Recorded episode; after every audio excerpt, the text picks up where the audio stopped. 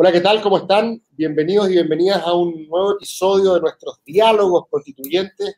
Ya estamos vislumbrando en el horizonte em, la elección, pero nosotros continuamos como si nada hasta el final creando contenido. Ha sido la promesa que hemos hecho para tratar de hacer una campaña algo distinta y, como siempre lo decimos, el contenido queda como insumo para quienes sean las personas que finalmente lleguen a la a la, a la constituyente, eh, si, no somos nosotros, queda igual como insumo. Y en ese espíritu, hoy tenemos a nada menos que don Daniel Mansui. ¿Qué tal, Daniel? ¿Cómo estáis? Muy bien, muchas gracias, Cristóbal, por la, por la invitación. Feliz de estar aquí y poder conversar contigo. Bueno, Daniel, aquí hemos eh, tenido un desfile de, de mentes, eh, de activistas, de intelectuales, de académicos. hemos estado con Landerreche, con, con André Pelasco, estuvimos con la Claudia Boadilla, Estuvimos con la Valeria Palanza hablando de régimen de gobierno, hemos pasado por temas más electorales, otros más, por Aldo Mascareño hablando de su idea de la constitución del disenso. Y, lo que hoy día tenía ganas de conversar contigo es, em, bueno, muchas cosas. Esto me interesa saber cómo tu mundo interpreta una serie de, cuando digo tu mundo me refiero a, tu tradición eh, intelectual, por así decirlo, cultural y, también política, la red de instituciones en las que tú participas también. ¿Cómo miran este proceso? ¿Cuáles son las principales esperanzas, aprensiones, la actitud que hay frente a él? Eh, y para hablar de una cuestión que yo sé que también eh, te interesa, que es la, el nombre que le pusimos a esto, constitución y mito. ¿Cuánto de mito necesitamos? ¿Cuánto de pegamento de una historia que nos contamos a nosotros mismos respecto de quiénes somos necesitamos? ¿Cuánto preámbulo necesitamos? ¿Cuánta poesía necesitamos? O cuánto, esto puede ser sencillamente reglas. ¿Cierto? Estaba leyendo, y con esto te, hago como el, el, pie forzado, estaba leyendo el libro de Peña, El desafío constitucional, y una parte que al principio me gusta mucho, dice, diseñar una constitución es constituir a un sujeto colectivo, el pueblo, o establecer reglas para que individuos y grupos diversos compitan por el poder y coexistan pacíficamente que yo diría que la segunda sería como la versión liberal, ¿cierto? Una constitución es una decisión acerca del tipo de comunidad que queremos ser o un puñado de reglas para la convivencia. Una decisión de constituirnos en comunidad o un simple modus vivendi. ¿Cómo, cómo te acercáis tú a esa, a esa pregunta? Es linda la pregunta y la vamos, y la vamos a enfrentar. Muy, muy probablemente tú serás parte de esa, de esa, de esa, de, ese grupo de gente que tenga que enfrentarla, pero Recuerdo una, una frase, una idea de Raymond Aron sobre la constitución norteamericana y dice, los norteamericanos ven a su constitución como sagrada, ¿no? porque ya tiene, ya, ya tiene siglos, tiene recorrido, ya ha demostrado que, que, que pasó las pruebas de la historia, ¿no? Y sin embargo, también una constitución hiperprocedimental en el sentido de hechos hipercortita, digamos, aquí están las reglas básicas, cómo se modifica, aquí los estados funcionan así y así, y uno podría pensar que esa constitución de algún modo, de algún modo, porque aquí uno podría hacer muchos matices, ¿no? Eh, logró combinar esas dos dimensiones que tú mencionabas en ese texto, en ese texto de Carlos Peña, ¿no? Eh, y, la, y la gran pregunta que yo, o sea, en fin, me surgen muchas, muchas, muchas reflexiones, pero, pero, pero por ahora solo dos. Una es, ¿en qué medida el mito puede ser deliberadamente construido, ¿no? Eh, ¿En qué medida los actores del mito realmente... De escepticismo al constructivismo. Pueden tener una reflexividad total sobre lo que están haciendo. Y, para llevar la pregunta al caso de Aarón, ¿no? ¿En qué medida los padres fundadores de, Estados Unidos realmente supusieron que 200, 250 años después íbamos a seguir discutiendo sobre el espíritu original de la Constitución? Y ahí puede haber algo artificial, esto es un problema moderno, digamos, que tú debes conocer tanto como yo, pero hay un problema de la artificialidad del, eh, eh, eh, del, sentimiento que queda ahí, ¿no? Y la segunda, la segunda reflexión tiene que ver con si, si acaso existen en Chile hoy día las disposiciones político-morales para hacer algo así como fundar una comunidad, lo que requiere algo parecido a la unanimidad. y eso también me cuesta, ¿no? la Revolución Francesa, dicen algunos historiadores, solo se consolidó el año 1914 porque en esa guerra con Alemania la nación vuelve a su unidad, ¿no? 140, 130 años después, ¿no? Pero pasaron 130 años, ¿no? Hasta que la parte monárquica de Francia se haya adscrito a la República Francesa. Tuvo que venir una guerra, bueno, mucha guerra entre medio infinita, pero 130 años después, ¿no? Entonces, ¿en qué medida? Yo creo que eso puede ocurrir a larga, espero que pasen menos de 130 años y que no ocurran guerras, por cierto, pero porque este es un caso extremo, sin duda, ¿no? Pero uno ve eh, el clima en el cual se desenvuelven las discusiones de la élite en Chile y mm. digo, bueno, eso es un voluntarismo, digamos, que a muchos ojos le puede parecer razonablemente delirante, ¿no? Sí, sobre el primer punto, la verdad es que tengo poco que decir. ¿ah? Yo creo que es, es, una observación eh, pertinente. Un mito artificial no tiene el mismo arraigo, ¿cierto? Salvo que uno de alguna manera fuerce una descripción como que haga, que haga referencia a nuestra historicidad, geografía, tiempo, no sé. Pensando como algo medio. Yo creo que a Hugo le gustaría hablar del territorio, no sé. ¿Cachai? Algo que dijera así como arrojados entre el mar y la cordillera, eh, habituados a la catástrofe y a la resiliencia, no sé. Quizá, pero claro, pero eso sería una cuestión, sería más bien como un, un boceto poético, eh, que, el mito que, como bien señalas tú, tiene la, Constitución norteamericana, que tiene una dimensión como de patriotismo constitucional, que es un concepto que tiene varias acepciones, pero, pero algo de eso interesante. Puede que el patriotismo constitucional sea mito suficiente, si es que funciona. Claro, pero en cuyo caso, porque yo siempre he tenido mucha distancia con esa expresión, porque la verdad es que eh, nadie está dispuesto a morir por reglas, ¿no? El patriotismo, ¿qué es lo que significa? Usted está dispuesto a morir porque aquí están enterrados sus padres, ¿no? En, términos estrictos, ¿no? aquí están enterrados mis padres, mi abuelo y mi bisabuelo. Yo muero por esta tierra que es mi tierra, ¿no? Eh, patriotismo, muy patriotismo muy fuerte. Orgullo constitucional, pertenencia, pertenencia constitucional podría ser, digamos, sí, sí, sí. O sea, uno podría pensar en la tesis que tuvo Arturo Fonten, ¿no? Con Juan Luis que la constitución del, del 25, pese a su origen, digamos, con militares arriba de la mesa, dictadura después de, de, Carlos Ibáñez, había generado un sentido de pertenencia constitucional, al menos en las élites políticas más o menos compartido. Yo, yo, yo, yo creo que si logramos algo así, conforme pasa el tiempo, porque esto no va a ser automático, yo me conformaría. Yo, yo creo que si ponemos las cosas demasiado arriba, por decirlo así, podemos, o pueden, perdón por tirarte la pelota, pero, pero, pero se la tiro al candidato, pueden hacer el ridículo, en el sentido de que si uno quiere, mm. en el fondo, por decirlo así, tiene un profesor de historia que lo decía así, ¿no? Chutear el córner, ir a cabecearlo, lo que significa escribir la constitución y fijar la manera en que los constituyentes quieren que sea leída la, la, la constitución, eso hacer el ridículo eh, digamos, Arturo Alessandri lo logró a su manera, pero en fin, no cualquiera es Arturo Alessandri, ¿no? Sí, sin duda. Agustín Esquella dicen que va a ser el presidente de la convención. Para un banderino como tú. eh, respecto del segundo punto, de, lo complejo que es fundar una comunidad. Hay muchos intelectuales de la izquierda, estoy pensando en Carlos Ruiz, eh, pero probablemente otros más, que han reconocido que de alguna manera es imposible volver a ese esencialismo de clase monolítico y orgánico sesentero, por así decirlo, y que el nuevo pueblo estaría compuesto por individuos, ¿cierto? Que comparten una experiencia de precarización, mercantilización, no me acuerdo bien cómo lo dice él, pero, pero básicamente están unidos en que tienen un mismo enemigo. Pero está el tipo del call center con el tipo del rapi, el malo el mismo, y eso como que de alguna manera conecta esa, experiencia, ¿cierto? Eh, y por lo tanto sería muy difícil volver a ese pueblo, ¿cierto? Monolítico, orgánico. Ese nosotros parece que ya no hay vuelta. Eh, pero aún así este nuevo pueblo, que que la palabra misma, de hecho, como que vuelve por su fuero, se dice. Tal cual. Eh, hay como una necesidad ahí de buscar, como diría la clave, una cadena de equivalencias entre esos dolores Em, no sé si era la función constitucional hacerlo, pero hay algo de esta constitución que es tributaria del etos del estallido social, ¿cierto? Es, imposible negarlo, más allá de que uno el, diagnóstico... Sí, sí, sin duda, sin eh, duda. Entonces me pregunto cómo, cómo esa, esa, esa, demanda un poco reivindicatoria del pueblo podría quizás tener una especie de traducción.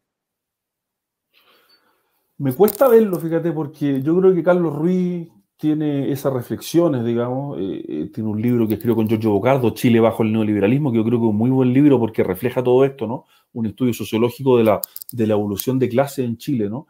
Eh, a mí no me termina de convencer su conclusión, pero es evidente que si la izquierda anda buscando a la clase obrera unificada, como le imaginaba Marx, concentrada, y en comunicación y por tanto organizada y con fuerza, no la va a encontrar. Y por tanto la izquierda naturalmente anda en busca de un pueblo de reemplazo, por decirlo así, o, de, o de, sustitución.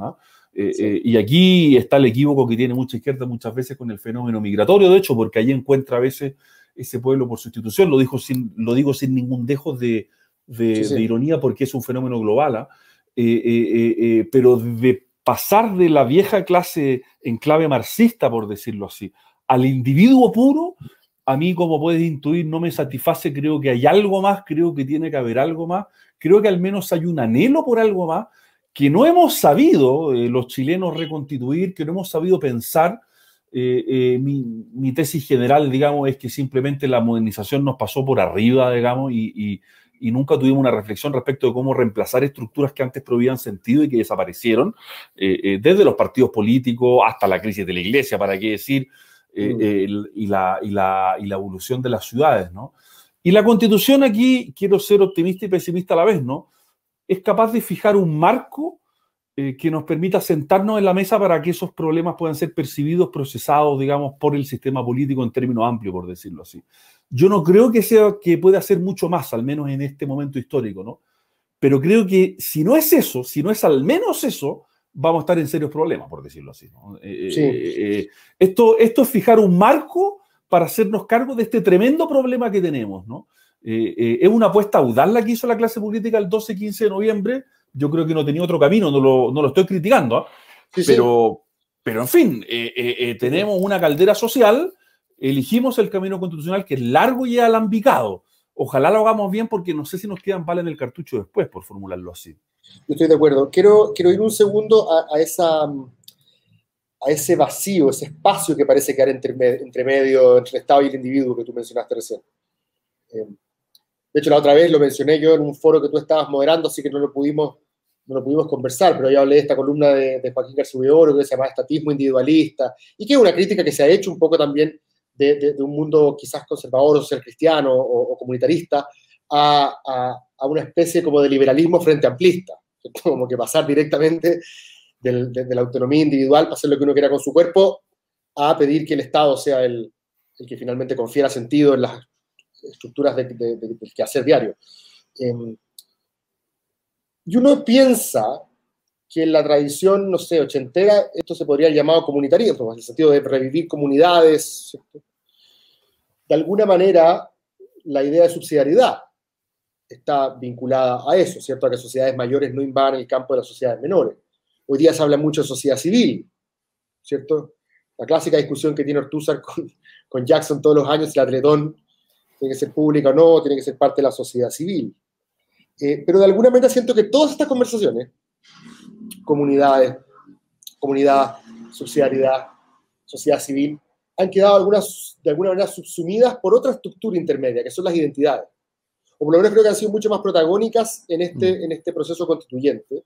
Eh, y que configuran de alguna manera un tipo de comunidad también no es la comunidad a la cual estábamos acostumbrados probablemente de antes, pero, pero configuran un reclamo de parcelación, por así decirlo. Que no sé si es necesariamente fragmentario, ¿ah? pero es como, de es como archipielesco, como... Eh, no sé cómo lo ves tú. Sí, a lo cúcatas. Una primera disquisición teórica sobre la primera parte de tu pregunta, yo, pero en fin, aquí, por supuesto, tú eres tú eres el experto mucho más que yo, ¿no? Pero eh, esa idea, esa idea de que, de que puede haber un individuo frente a un Estado eventualmente opresor y que eso es peligroso para la libertad, está en un autor que a mí me parece tan impecablemente liberal como Tocqueville. Eh, por supuesto, hay mucho liberalismo, y aquí esto, en fin, tú tienes un libro espléndido sobre esto y no el único, y de hecho Tocqueville lo discute con Mill, ¿no? Mill desconfía mucho de las comunidades porque dice, oprimen. Y Tocqueville dice, bueno, enfréntate al Estado, cabrito, a ver cómo te va, digamos que te va a ir peor. Y hay una discusión que es interesante. Yo simplemente diría, yo no sacaría de la tradición liberal, de la múltiple y multiforme tradición liberal, yo no sacaría esa pata porque me parece que pierde. No es la única, sin duda que no es la única, pero creo que se puede defender desde la tradición liberal la idea según la cual, o desde alguna tradición liberal, la idea según la cual, bueno, sabe que las comunidades son importantes porque configuran sentido y porque protegen frente a una eventual opresión del Estado que puede ser brutal. ¿no? Pero en fin, es una discusión teórica que probablemente nos interese solo a nosotros dos y algún, algún extraviado que nos esté escuchando, ¿no? Pero, un buen punto. y sobre lo segundo, la identidad efectivamente se están, se están tomando muchos discursos en el mundo o muchos espacios políticos, muchos, muchos ejes, digamos, de la, de la discusión pública. Y yo, la verdad es que en, la, en, en, el modo en que se ha configurado esa discusión en la mayor parte del mundo, soy más bien escéptico de que esté respondiendo al mismo problema, ¿no? Ah, eh, y, y, me explico, porque naturalmente todas las comunidades tienen identidad, ¿no? Y, el comunitarismo en los años 80, a mi juicio, quedó entrampado en este problema, ¿no? Gente como Taylor, incluso gente como McIntyre, digamos, que eran un poco casadas aquí. Bueno, si usted valora solo la comunidad, resulta que la autonomía del individuo ahí se le pierde, ¿no? Eh, eh, yo creo que hay una, hay una, hay una dialéctica aquí y, es una cosa más ambigua y no es fija, ¿no? Pero lo que, lo que me molesta del discurso, sea, lo que me molesta, lo que me parece insuficiente del discurso identitario es que siempre le parece, siempre le parece suficiente para zanjar la discusión, estoy exagerando un poco, pero es para que se vea la punta del argumento, ¿no? Poner la identidad por delante, ¿no? Poner la identidad por delante como si eso pudiera ser eh, siempre un argumento. Y yo creo que la identidad es un elemento en las discusiones, un factor desde luego a tomar en cuenta en las discusiones, eh, pero no la zanja. ¿Por qué? Porque la identidad yo no te la puedo discutir, digamos. Eh, eh, tu trayectoria vital, tu identidad y tu biografía, por supuesto que son relevantes. No soy kantiano ni creo en la razón universal pura, digamos. Por supuesto que es relevante. Pero me parece que cuando el péndulo se va mucho hacia allá, uno queda en una posición un poco, se hace imposible discutir, ¿no? Y si tú te fijas en las versiones más ultras de esos discursos, todas las objeciones a ese discurso están respondidas de antemano, ¿no? Porque vienen de personas que no comparten esa identidad, por tanto que no la entienden y porque eventualmente son unos opresores.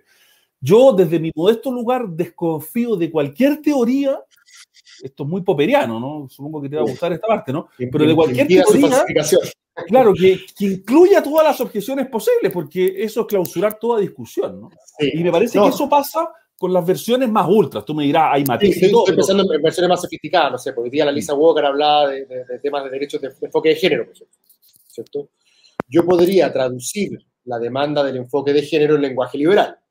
Podría decir que el reconocimiento de la diferencia y no la ceguera ante la diferencia es la que permite que tú me entregues el mismo respeto, ¿cierto? Y el igual respeto pareciera ser una de las bases del liberalismo, ¿cierto? Entonces, un poco e, e, esa gimnasia del reconocimiento, lo digo en términos peyorativos, es la, que, es la que de alguna manera te permite decirme trátame distinto para tratarme igual. Eh, creo, que ahí, en el caso de del, comunitarismo, yo creo que, no sé, cuando los Amish eh, dicen que quieren sacar a los niños en octavo básico y el Estado se opone, el argumento que ocupan puede ser de continuidad cultural, ¿cierto? Identitario, o podría ser también de derecho de asociación, no sé, derechos de los padres. O sea, puede ser formulado en varias claves, ¿no? Eh, claro, libertad religiosa en general y no solamente la de mi identidad. Eh, sí. Pero claro, tienes, esa posibilidad en el discurso. Sí. Sobre lo primero, simplemente esto es una reflexión porque ni siquiera es una objeción. ¿ah? Yo, entiendo lo, lo, que se quiere lograr, ¿no? que es darle mayor visibilidad a actores que han estado ausentes. Y me parece razonable en muchos, y casi te diría en casi todos los, en al menos muchas de las dimensiones en que eso se formula. Pero cuando eso se toma el espacio público, esto lo escribió el mismo Pablo Ortúzar hace algún tiempo, y porque esto está en Hegel, ¿no? La lógica, la lógica del reconocimiento, la lucha por el reconocimiento, una idea hegeliana, ¿no?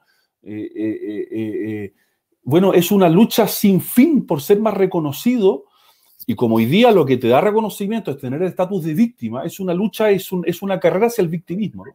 Una carrera hacia el victimismo donde el que tiene más posición de víctima tiene de alguna manera ganada una preeminencia o como que llega en la pole position en la discusión pública. ¿no?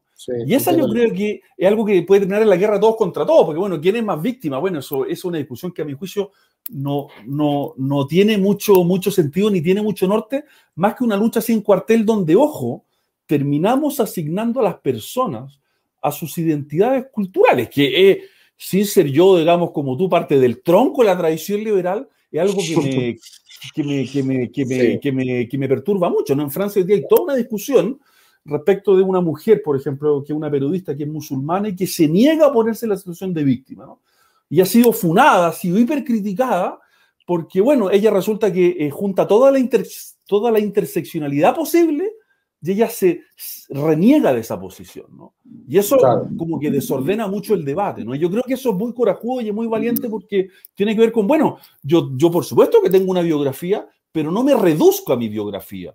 Y es, para, y es paradójicamente lo que muchas veces termina ocurriendo, o es, la impresión que tengo, digamos.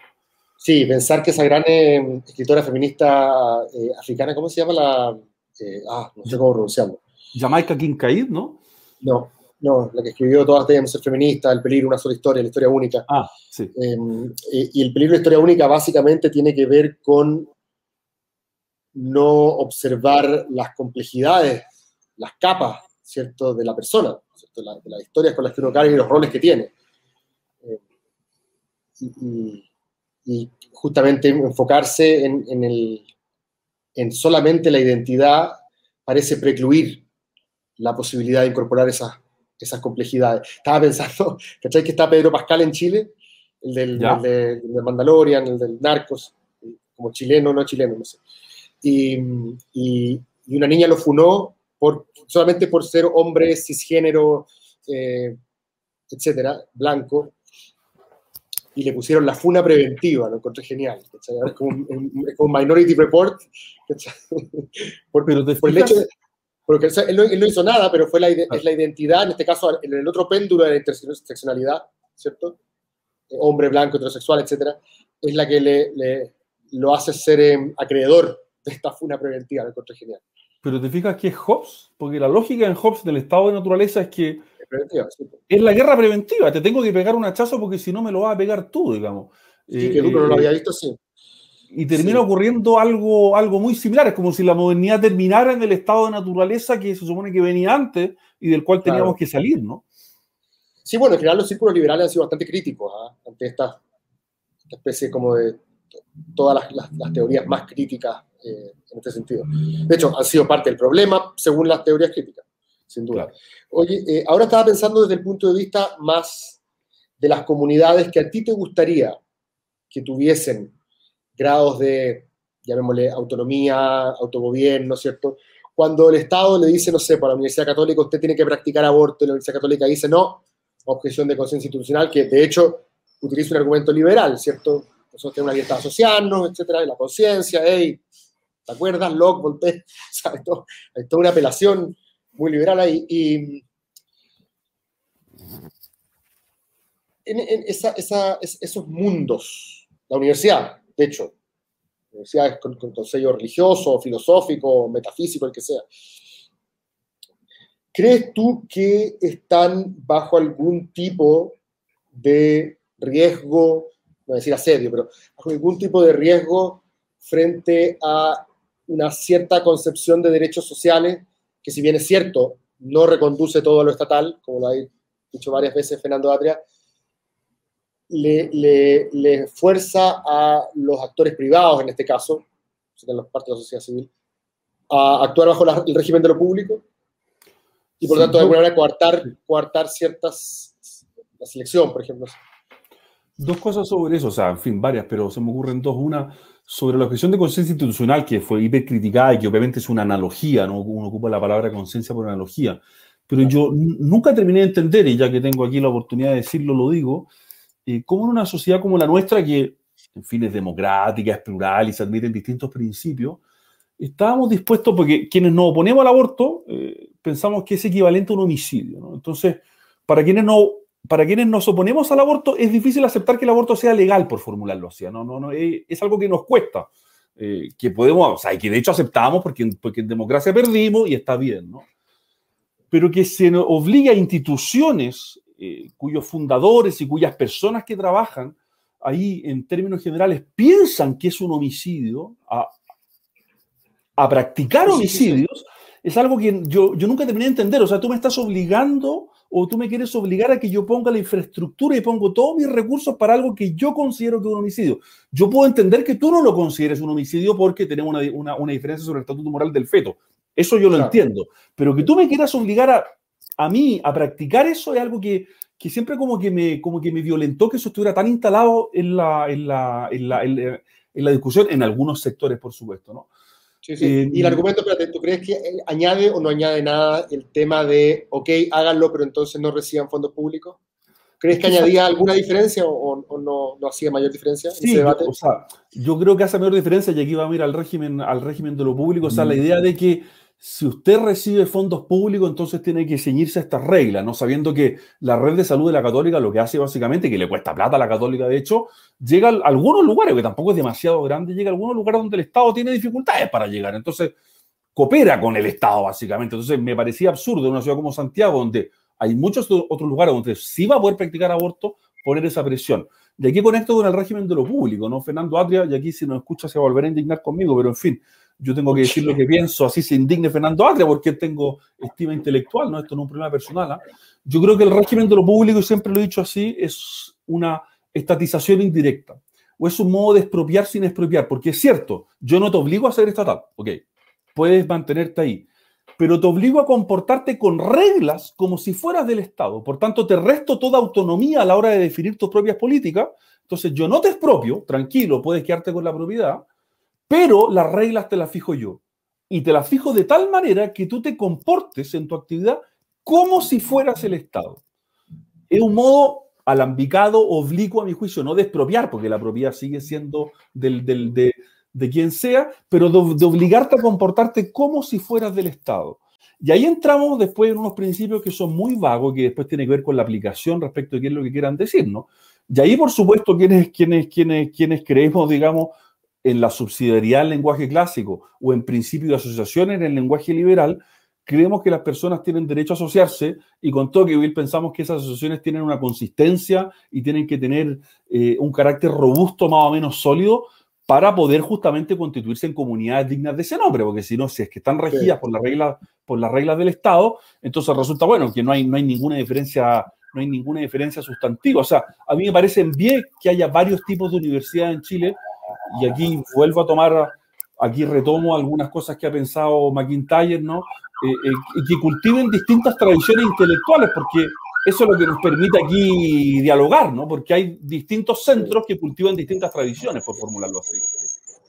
Sí, es interesante en esa discusión si es que la diversidad o el pluralismo de una sociedad se juzga en su resultado macro, por decirlo, final. Aquí están los Opus aquí están los masones, aquí están los, los veganos, allá están los, los nihilistas. Em, porque cada uno de ellos, de alguna manera, los nihilistas fueron un colegio nihilista, educados por papás nihilistas, fueron a la universidad nihilista y después trabajaron en el centro nihilista. Entonces, es, es em, podemos aplaudir y reconocer lo bonito de tener una diversidad que su caleidoscopio, final, por así decirlo, sea diverso. Y hay otra manera de pensarlo que es como en, la micro, que sería, ojalá existiera un colegio donde estuviera el Opus Dei, el masón, el, eh, ¿cierto? Que es como la, una versión contraria de, mirarlo. Aunque si fuese lo segundo, claro, la, la única instancia de transmisión cultural serían los padres. Y esos niños, de alguna manera, también perderían algo de la densidad comunitaria por estar en permanentemente contacto con los otros. Pero quizás tampoco sería tan malo porque quizás aprenderían más tolerancia, no sé. Creo, creo que hay argumentos argumentos a favor de lado y lado. Es una, una, pregunta que siempre me ha, siempre me ha, mm, ¿cómo se llama?, dado vuelta en la cabeza. Te lo conté creo que una vez la discusión que tuve con, con Álvaro Fischer o con Kaiser eh, sobre el tema del creacionismo, ¿cierto? Me llamaba la atención que siendo Álvaro Fischer un darwinista tan, tan, tan importante en Chile, ¿cierto? Eh, su lado libertario le haya ganado y haya dicho, bueno, si un colegio quiere enseñar a su hijo creacionismo, que se lo enseñe. Y a mí me habría, yo, yo habría esperado otro argumento liberal, que era algo así como los niños tienen derecho a un futuro abierto y por lo tanto que se les enseñe más o menos el estado del arte en ciencia. Si ese colegio religioso, que le enseñe creacionismo en la clase religión. Em, pero qué interesante que ambos creíamos que estábamos haciendo un argumento liberal, de alguna manera. Claro, claro. Un repertorio eh, flexible. Sí, muy flexible.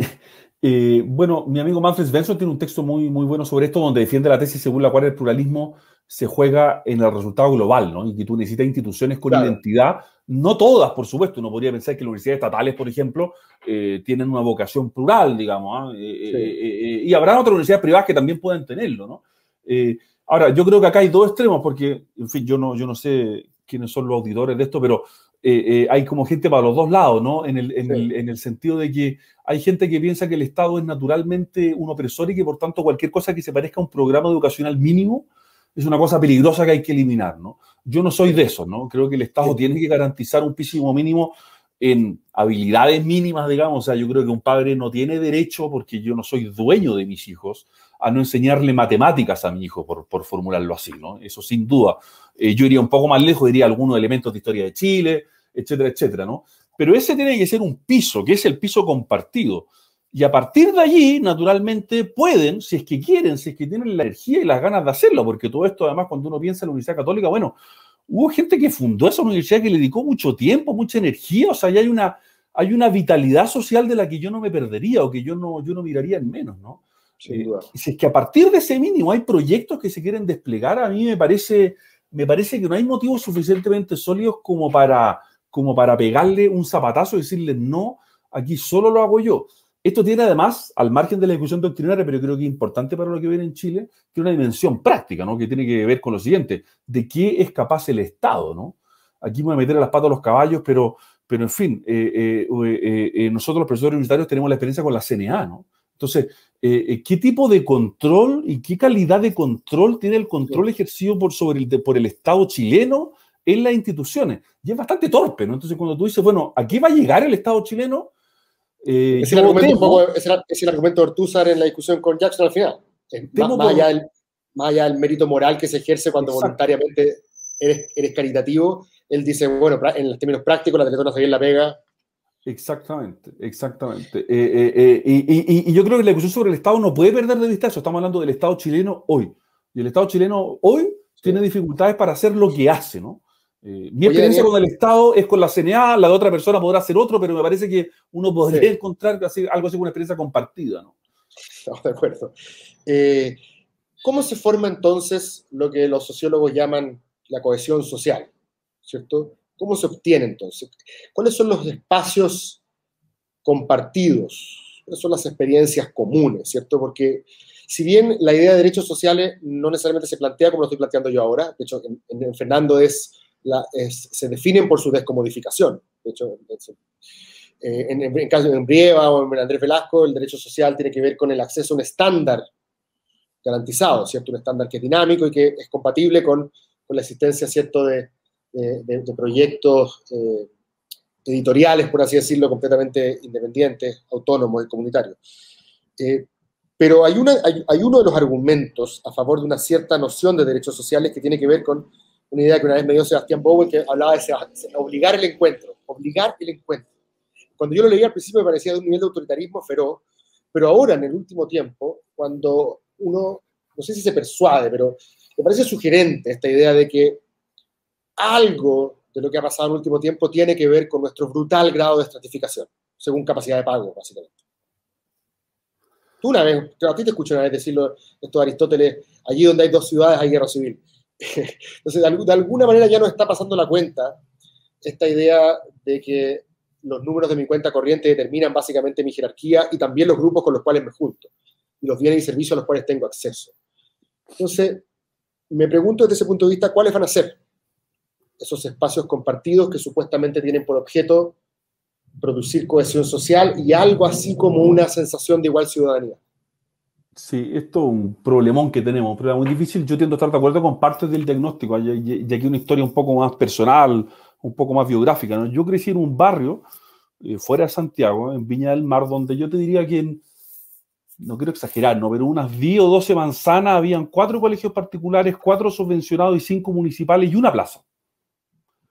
Y por tanto, en esa plaza, naturalmente, bueno, eh, estábamos todos, digamos, y estuvimos siempre todos, y esto no fue nunca un tema, digamos, era, el mundo era simplemente así. Yo soy viejo, pero no tanto, esto no fue hace 100 años, no fue hace 30 años, no, no, no, no, no, no fue hace 100 años. Ese barrio de Viña eh, fue destruido por, o sea, destruido o arrasado más bien, porque en ese barrio hoy día hay tres malls. ya no, queda, ya no debe quedar ni un colegio, en fin, puede que quede uno o dos, pero ya no es un lugar donde convivan distintos mundos, ¿no?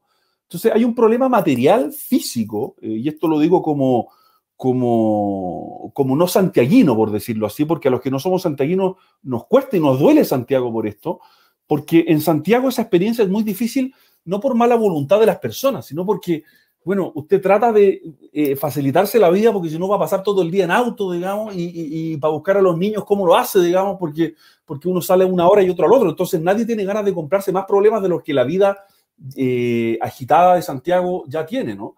Pero sin duda que tenemos un problema, pero yo creo que eh, es un problema en primer término y probablemente va a ser muy difícil resolverlo y es muy largo, pero tiene que ver con la configuración y el diseño de la, ciudad. ¿no? Gonzalo Vial Gonzalo Vial, pensador conservador, aunque él siempre negó esa, etiqueta, ¿no? Eh, fue uno de los pocos que a fines de los 70 y principios de los 80 dijo, ¿cómo es posible que saquen a las poblaciones que hay en el barrio alto? El daño que le están produciendo a Chile y a Santiago es brutal. A nadie más le importó, ¿no? Pero Gonzalo Vial tenía esa, esa, sensibilidad, ¿no? Es un argumento súper persuasivo, yo lo compro. De hecho, tuve un, un diálogo contribuyente con Pablo Alart y hablamos largamente de esto, así que yo lo, lo suscribo. Pero déjame ahora ponerte un caso más difícil que quizás no tiene que ver con el espacio físico. Me da la impresión a mí, no sé cómo lo has visto tú, pero que el proceso de vacunación por el cual está pasando Chile ahora, donde no importan los números de tu cuenta corriente, sino los de tu carnet, básicamente, que no mira la renta, o, o la integración de camas críticas en el sistema público y privado frente a la pandemia, como que de alguna manera nos gusta saber que hay ciertos espacios donde, como diría Michael Sander, el dinero no todo lo puede comprar. Ciertos espacios que en este caso no son necesariamente físicos, ¿cierto? Eh, yo puedo ir a cualquier parte con mi carnet de vacunación o, o de la renta. Es cierto, la ciudad media esto. Eh, nos, nos, parecería probablemente a ti y a mí eh, aberrante que mañana en una fantasía libertaria, por así decirlo, la gente pudiera saltarse la cola a los trasplantes. Porque paga más, ¿cierto? Pero alguien podría decir que esa misma, lo, o, por, eh, comprar número en el registro civil, que te delante. Uno pensaría que esos son cotos vedados al poder del mercado. Lo que yo creo que mucha gente de izquierda te diría es, ya, ok, Daniel tiene una particular sensibilidad, eh, no sé, eh, cultural, religiosa, filosófica, él no es el problema. El problema aquí es la plata. El problema aquí es la plata. es que la plata está construyendo mundos completamente distintos. ¿Qué hacer con eso? Yo, o sea, tiendo a estar de acuerdo parcialmente con eso porque la diferencia económica ha existido siempre y en algunos sentidos, digo en algunos sentidos porque yo no formo parte del coro de la gente que piensa que el Chile Dante era maravilloso, pero había mayores niveles probablemente de integración justamente por esta experiencia que escribí antes. Dicho eso, eh, la vacunación muy probablemente produce ese sentimiento de igualdad. No estoy seguro de que produzca mucho encuentro. Algo debe producir, sin duda, aunque sea el hecho de ir al parque un día y encontrarte con, con, mucha gente. Ahora, dicho eso, yo... A mí, como en, la, cohesión, social que de repente da el hecho de que encontrarte con alguien completamente distinto, pero fueron tratados de la misma manera. Efectivamente, el sistema de seguridad social chileno a mí nunca me ha encantado, digamos. Mi única y por decirlo así, hoy día estamos en esa situación tan, tan incómoda, digamos, en que cierta parte de la derecha se negó tan sistemáticamente y durante tanto tiempo con el acuerdo de cierta centro izquierda o de cierto centro, porque tampoco hay que repartir bien las culpas aquí, a todos los cambios, que hoy día cualquier argumento, cualquier argumento más bien escéptico respecto a los cambios parece un argumento simplemente bloqueo y por tanto estamos en esa discusión muy, muy dicotómica, ¿no? A mí no, no, me, no me molesta nada avanzar hacia mayor grado de universalidad o de menor focalización. He sido crítico hace muchos años de la excesiva focalización en Chile. Me parece, eso sí, intento decir estas dos cosas a la vez, pero parece que es muy difícil decirlo en Chile, que eso tiene que hacerse con responsabilidad fiscal porque no podemos gastar más de lo que tenemos. Uno se puede endeudar como en una familia, sin duda, pero ojo, esto hay que, esto hay que financiarlo, digamos. Y hay que introducir mayor solidaridad en, las pensiones y en la salud, sin duda. Eh, ahora, ¿cómo se hace y de qué manera se hace? Tiene que ser técnicamente muy bien hecho y no apunta de puro voluntarismo como a mí me da la impresión que esto es. Ahora, yo sé que esto es en parte, en parte importante responsabilidad de cierta derecha, que durante 30 años dijo no, no, no, confiando en que, el, en que el chorreo lo iba a hacer. Y hoy día nos encontramos con un queso más o menos gigante, porque esas instancias efectivamente no existen. Eh, y no existen de, de, ningún modo y tenemos que recrearlas. Yo, yo en eso estoy de acuerdo.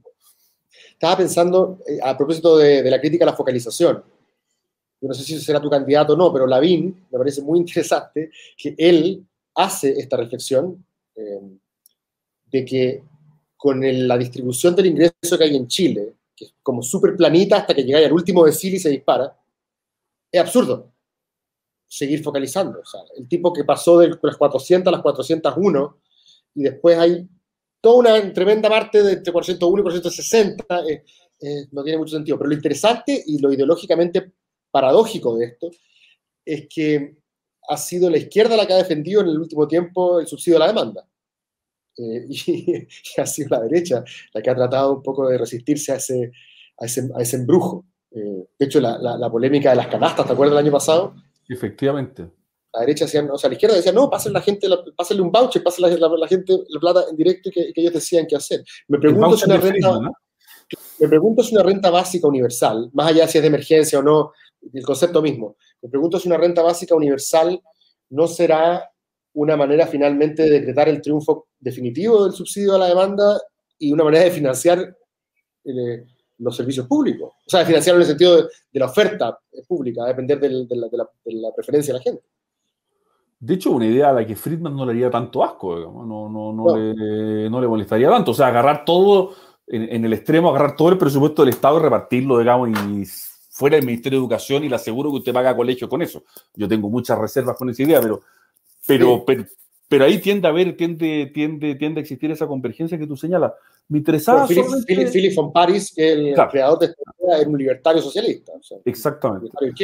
Eh, me interesaba el fenómeno Lavín que tú mencionaste, porque si uno recorre el arco de Lavín desde la Revolución Silenciosa, el Gallo de Pelea y el Chicago Boy, hasta hoy, y no lo digo como crítica, porque los grandes políticos, yo no sé en qué va a terminar la vida, pero, pero en fin, si uno ve la historia de Arturo Alessandri, de Mitterrand, digamos, o, de quien usted quiera, tiene unas vueltas, digamos, bien inexplicables, Arturo Alessandri en Chile, ¿no?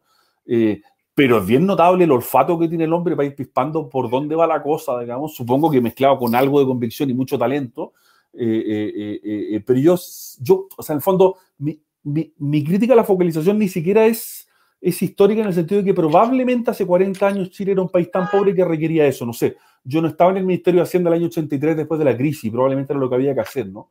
Pero me parece evidente que 30 o 40 años después, eh, la situación de las enormes clases medias precarizadas requiere otro tipo de instrumentos, otro tipo de herramientas. Mm. Eh, y fíjate que esto, esto empezó a ocurrir, o sea, en fin, empezó a ocurrir hace mucho tiempo, pero se, se están hace algunos años jubilando las primeras generaciones que tuvieron fondo de pensión de AFP toda su vida, ¿no? Eh, y el hijo estudió con CAI, por tanto está con la, con, con, con, con, la soga al cuello, ¿no?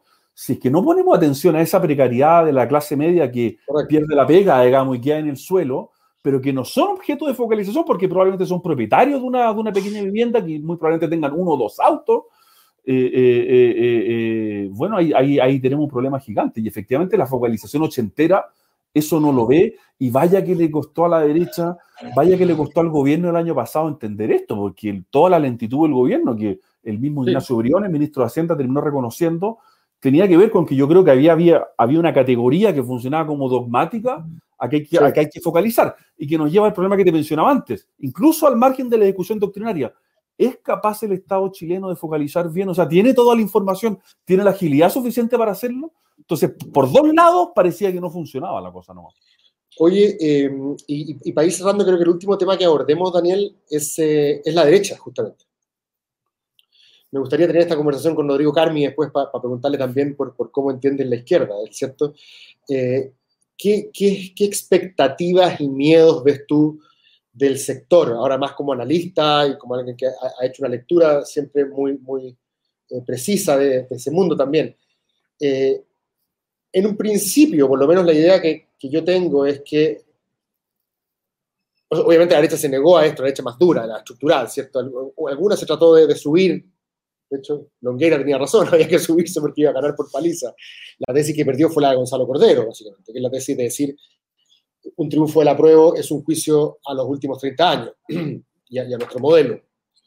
Y el 80-20, si, la, tesis de, Correa, de Cordero es, correcta, entonces esto fue lapidario a la derecha.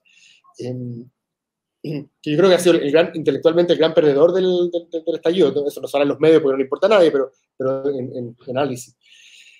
Me, de, pasar del control de daños, ¿cómo, vamos, cómo podemos meter más de un tercio para que no, no, nos, no nos, metan boleta? Eh, también es interesante ver cómo hay de repente una tendencia a subirse a la ola inflacionaria, ¿cierto? Entonces ahora yo veo algunos candidatos en mi distrito, por ejemplo, del, mundo de la derecha, pidiendo que esté consagrado el derecho a la seguridad ciudadana, derecho a vivir en un ambiente libre de delincuencia.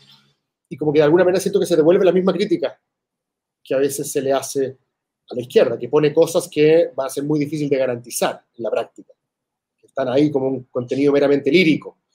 Eh, ¿Cómo has visto en general la actitud de la derecha respecto de cómo le va a ir? ¿Tiene que ir a defenderse? ¿Tiene que ir a pegar el tercio? ¿Había que pensar esto de otra manera? Sí, sobre lo primero, interesante, porque hoy día, en fin, para responder directamente, yo veo a la derecha muy asustada de no lograr el tercio hoy día. ¿no? decir, ah, estamos tan en el suelo y por razones evidentes, porque con voto voluntario las elecciones se juegan en la movilización de tu electorado el electorado de derecha está en el suelo, desanimado, votó por Piñera masivamente hace tres o cuatro años y hoy día el gobierno, digamos, en fin, esto ya sería muy largo, digamos, y ya está muy repetido, pero en fin, es un desastre político, no hay cohesión interna, etcétera, etcétera. Pero tenía un apunte sobre eso, que si es que la derecha tiene un tercio y sabemos que va a estar sobre representada, esto es pura especulación y lo vamos a ver en 10 días más, ¿no? Pero, pero si es que la derecha, imagínate que logra el 31% de los escaños, eso, va, eso quiere decir que sacó un 27% de los votos, por decir algo, ¿no? Y eso quiere decir que no está tan lejos del rechazo. Y eso es bien impresionante porque significa que al final la derecha de prueba va a haber sido muy pequeña. Y ya no un tercio, ya un cuarto por de pronto. Eh, eh, eh, y, le va a quitar mucho espacio a los que decían, mire, el, el, apruebo también es de derecha. No sé lo que va a pasar, quizás la derecha saca 36 y esta locuración queda como eso, pero para responder a la pregunta, la veo muy temerosa de tener el tercio lo que no sé si vaya a ser tan complicado en el sentido de que las oposiciones de las que tú formas parte, digamos, están ultra divididas y tampoco tienen un discurso así como... como a mí me parece, a mí siempre me ha parecido absurdo, yo no lo puedo decir mucho, pero a mí me parece absurdo pensar que la prueba es un solo mundo. Me parece absurdo pensar que la oposición podría comportarse o debiese comportarse con algún tipo de... Unidad monolítica, ¿no? ¿A, qué, a, qué, diablos le estaría rindiendo lealtad yo en ese caso. Más encima, para los que estamos condenados a ser la derecha de la izquierda y la izquierda de la derecha, es súper natural conversar con el tipo que está al lado. Jugar esa bisagra. Claro, entonces, eh, yo ayer sin querer queriendo en el programa de CNN, me preguntaron por quién sería mi candidato presidencial. Eh, y yo dije que me gustaba Briones, me gustaba Heraldo, como que, pero ¿cómo? Dicen Briones. Y, pero, obvio, o sea, me, parece eh, que, sería raro que no fuese así. Y, estaba pensando, por ejemplo, con Andrés Velasco estábamos conversando esto hace un par de días, en materia como Banco Central. Los dos tercios, ¿dónde van a estar? La autonomía Lo más probable es que se construyan desde la derecha hasta donde más llegue a la izquierda. Y que sea la izquierda más, más dura, por así decirlo, la, que, quede fuera en, ese, en ese tema. La que quede fuera de, esos dos tercios. Eh, en otros temas será distinto pero quizás también ha sido un error de la derecha pensarlo todo exclusivamente desde una perspectiva tan coalicional y, tan como de... Entonces, yo consideré, por ejemplo, esto, obviamente tengo velas en este entierro y no lo, no, puedo hablar con imparcialidad, pero me pareció bien torpe la manera como algunos eh, dirigentes de Chile Vamos, del Distrito 11, trataron como de ahuyentarme cuando cacharon que me saqué la foto con la VIN. Eh, como decir, como, claro, como, no, no nos confundamos, nosotros somos Chile vamos, Chile vamos, Chile vamos. Pues, ¿En serio? Eh, quizás sea más inteligente jugar otras cartas, Con cierta ambigüedad, claro. Pero como ha eh, jugado esa carta, y si no saca el tercio, simbólicamente va a ser desastroso esa noche. O sea, esa noche ya, ya haberse la jugado la, la compromete a, Exactamente. Así que yo, yo, la veo una actitud extraordinariamente reactiva, pasmada. Eh, yo esto lo he dicho muchas veces, digamos, pero creo que el gobierno de Sebastián Piñera, digamos, va a ser un desastre histórico para la derecha. O sea, el rearme de aquí va a ser muy largo. Eh, Sebastián Piñera llega, lleva dominando el, sector casi 16 años. Eh, y resulta que uno se pregunta, bueno, ¿y, y, y, y, qué es lo que queda de esto? Bueno, nada. Eh, y, bueno, claro, si es, si es que vos un hijo del piñerismo, por ahí tenemos amigos que estarían dispuestos a discutir esa tesis, pero en fin. Eh, Eh, en todo caso, yo creo, que fue, que fue bien cojonudo lo que hicieron. O sea, en, el sentido, en el sentido de que tomar a sus tres primeras cartas y en vez de esconderlas, los, que, los tres más expuestos durante lo que fue ese chaparrón que los, dio vuelta, los subió, los bajó, o sea, los expuso tempranamente a hacerse cargo del gobierno en su momento más crítico, eh, y que las tres figuras, empezando en Embriones, en Brummel y en, Hernán, hayan asumido ello en vez de pedirle a Berguán o al Caíno, que es lo que podrían haber hecho un poco para ellos estar a salvo, me, pareció eh, corajudo. No, yo estoy de acuerdo con eso. O sea, lo que hicieron eh, también Gonzalo Blumel y Briones siendo ministro en un momento hiper complicado en dos cargos así de importantes.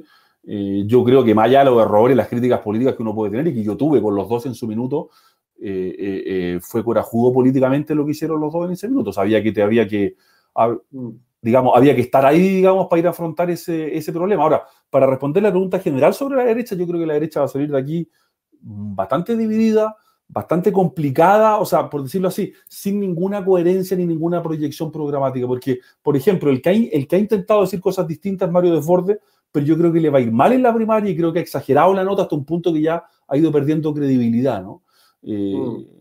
Y por tanto veo a la derecha mal aspectada, pese a que paradójicamente podría ganar la presidencial. Pero uno no sabe muy bien para qué, ni con qué, ni con qué futuro, ¿no? Eh, eh, está la tesis aquí que circula, en fin, se la escuché el otro día a Pirincho Navarrete, ¿no? Que la segunda vuelta es algo así como Pamela Giles o Daniel Jadwe con alguien de derecha, ¿no? Eh, no deja de ser llamativa esa disyuntiva en el, escenario actual, porque yo soy muy crítico de la derecha, pero lo que es realmente impresionante es lo que ha pasado, yo creo que este es el hecho más llamativo, digamos, es lo que ha pasado con el mundo de la centroizquierda, la socialdemocracia, que no es capaz de levantar Un, candidato que marque cinco puntos, digamos. Por eso es correcto. O sea, bueno, de hecho la tesis, la tesis eh, Chirac-Le Pen la, esbozó en su cuenta de Twitter eh, Alfredo Yoñant. Y la claro. esposa pensando en Le Pen, no por la derecha, obviamente. Pensando en Le Pen que se puede enfrentar a un escenario Lavín Gile. Y en ese escenario, cuando yo escucho a alguien como él diciendo eso, él me está diciendo que va a votar por Lavín. Exactamente. Exactamente. Oye, qué, interesante, ¿ah? porque la verdad que la posibilidad de que Pamela Giles sea la próxima presidenta de la República también le añade a la discusión constituyente un agregado, porque... Una pimienta que no, te esperabas, ¿ah? mismo, no es lo mismo un presidente que acompaña, facilita, promueve el proceso a alguien que está compitiendo con el proceso. ¿Cierto? Sin duda. A ser interesante ver cómo se, cómo se desenvuelve. Oye, Daniel, te quiero agradecer, ya llevamos 52 minutos, así que estamos, estamos en la hora, por eh, siempre tu, tu, claridad, tu, tu honestidad intelectual, tus ganas de conversar sobre estos temas. Así que realmente un placer. No, gracias a ti por la invitación, encantado y mucho éxito en lo que viene, que ya queda poco. ¿eh? Sí, estamos ahí, estamos en la que más. Ya, un abrazo grande, cuídense mucho, chao. Abrazo, chao.